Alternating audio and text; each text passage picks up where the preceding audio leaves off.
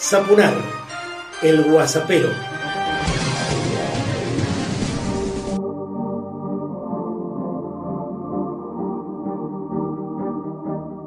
personalizado y político, comienzo el WhatsAppero 101, ¿eh?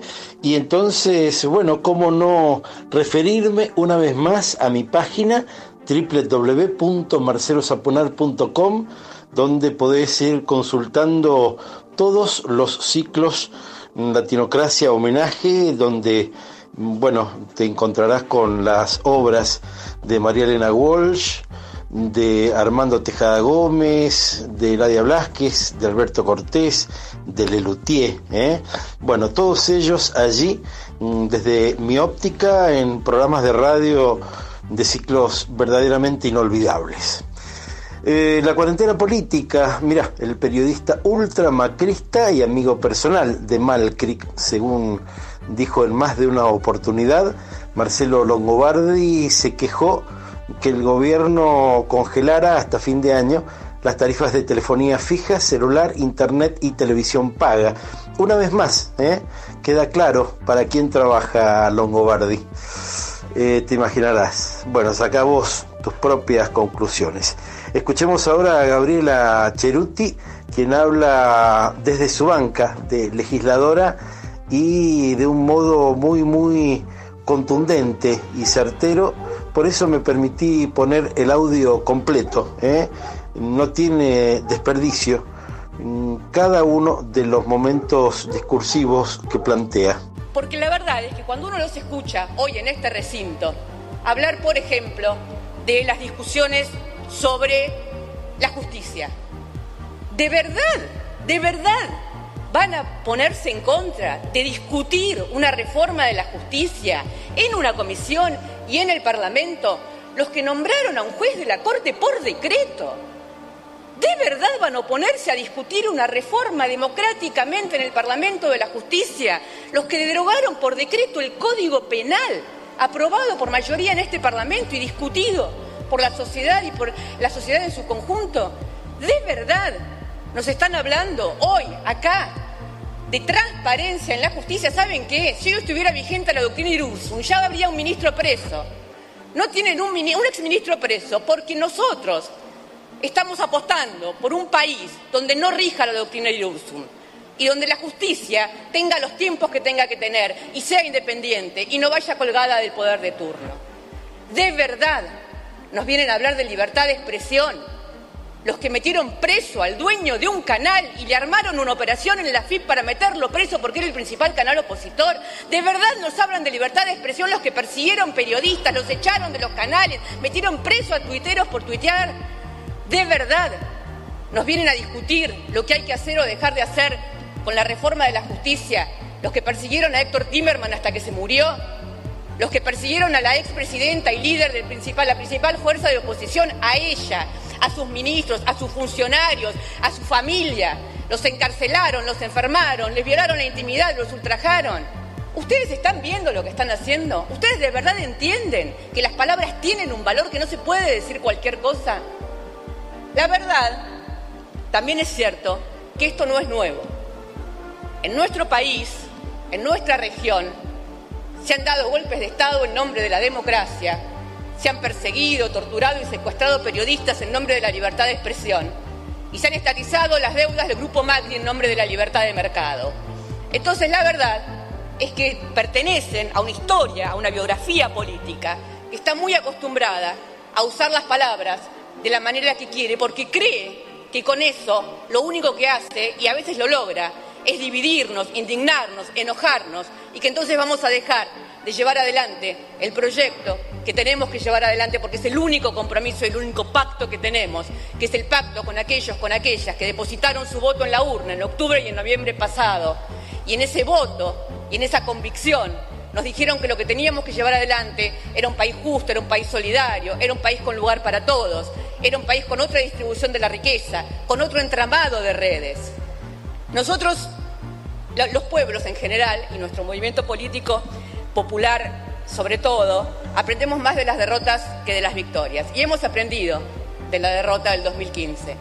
Hemos aprendido que no nos pueden correr con tres titulares, que no nos pueden correr con un ejército de trolls, que no nos van a dividir, que no van a dejar que dejemos de hacer lo que tenemos que hacer por nuestras convicciones, pero sobre todo porque el único pacto que tenemos está guardado en esas urnas de cartón en donde los ciudadanos y las ciudadanas depositaron su voto y como dijo el presidente Fernández cuando estuvo aquí tanto en diciembre como en marzo, vamos a construir entre todas, entre todos, entre todes, un país más justo, un país más ecológico, un país más, más feminista, un país donde cada uno pueda nacer y sentir que tiene la posibilidad de soñar y desear el futuro que quiere y el futuro que le corresponde.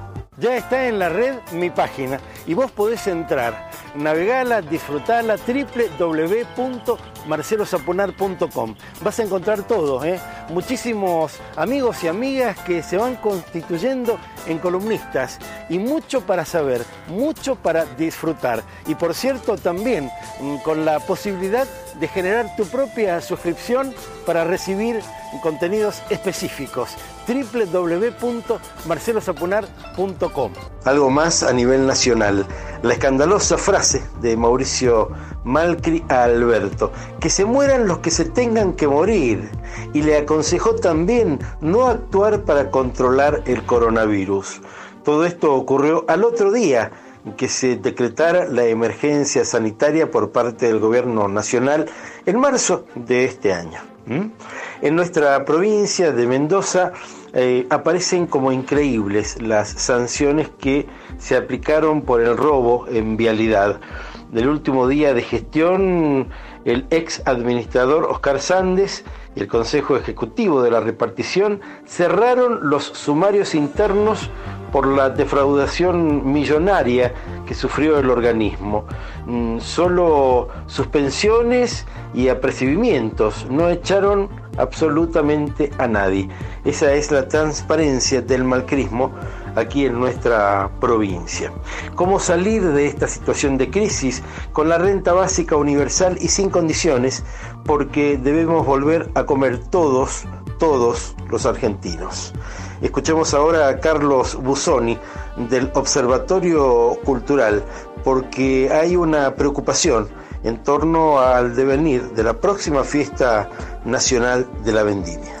Hola Marcelo, hola guasaperos, les habla Carlos Busoni del Observatorio Cultural para avisarles que hoy hemos dado a conocer una carta abierta con nuestra posición ante la posible no realización de la Fiesta Nacional de la Vendimia 2021.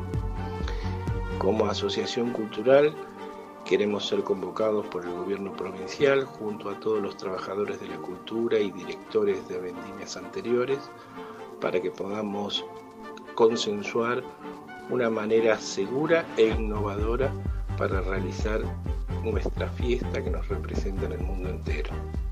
De esta manera también podríamos utilizar el presupuesto ya aprobado para realizar dicha fiesta y así distribuir dinero en el sector cultural tan afectado durante la pandemia del COVID-19. Gracias por escucharme y buenas tardes para todos. Y así como hizo Carlos, podrías hacer vos también y mandarte con hasta un minuto aquí en Sapunar el WhatsAppero para dar a conocer cualquier tipo de temática. No te metas, algo habrán hecho y hoy te quiero compartir el tópico militares como fuerza de ocupación porque lamentablemente eso fueron todos los militares golpistas desde el 30 hasta el 83 que interrumpían permanentemente los procesos democráticos. Por último, te propongo reflexionar, porque el jefe de gobierno porteño, Horacio Rodríguez Larreta, se expidió acerca de las modificaciones en el servicio de justicia que se van a comenzar a discutir en el Congreso. Dijo, la reforma de la justicia requiere un consenso mucho más amplio. También pidió más tiempo para debatirlo, aunque ellos, claro, se llevaron puesta a la justicia, ¿eh? mejor dicho, al Poder Judicial desde 2015 y hasta 2019, como bien escuchaste recién a Gabriela, Gabriela Ceruti, ¿eh? Ceruti. Bueno, ahí está, justamente. La oligarquía quiere que todo siga exactamente igual. Cerramos con la milonga del muerto mm, porque está vivo en nosotros el gran Jorge Luis Borges en esta bellísima versión del cuarteto Supay. Y recordá siempre que muchas personas hacen cosas para vos. Lo he soñado en esta casa, entre paredes y puertas. Dios le permite a los hombres soñar cosas que son ciertas. Lo he soñado mar afuera, en unas islas glaciales, que nos digan lo demás, la tumba y los hospitales una de tantas provincias del interior fue su tierra. No conviene que se sepa que muere gente en la guerra. Lo sacaron del cuartel, le pusieron en las manos las armas y lo mandaron a morir con sus hermanos.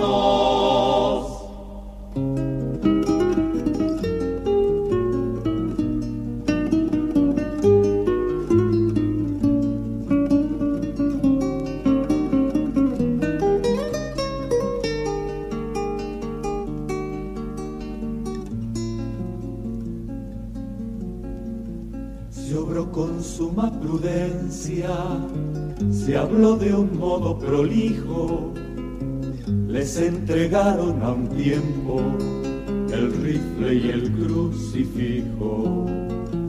Oyó las vanas arenas de los vanos generales, vio lo que nunca había visto, la sangre y los arenales.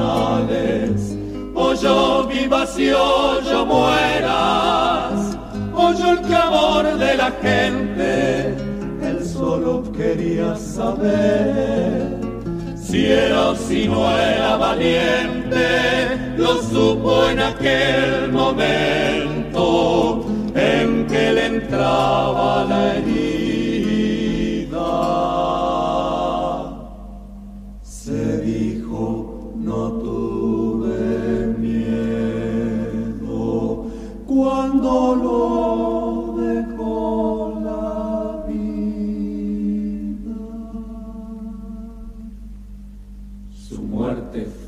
Secreta victoria. Nadie se asombre de que me dé envidia y pena el destino de aquel hombre. Zapunar, el guasapero.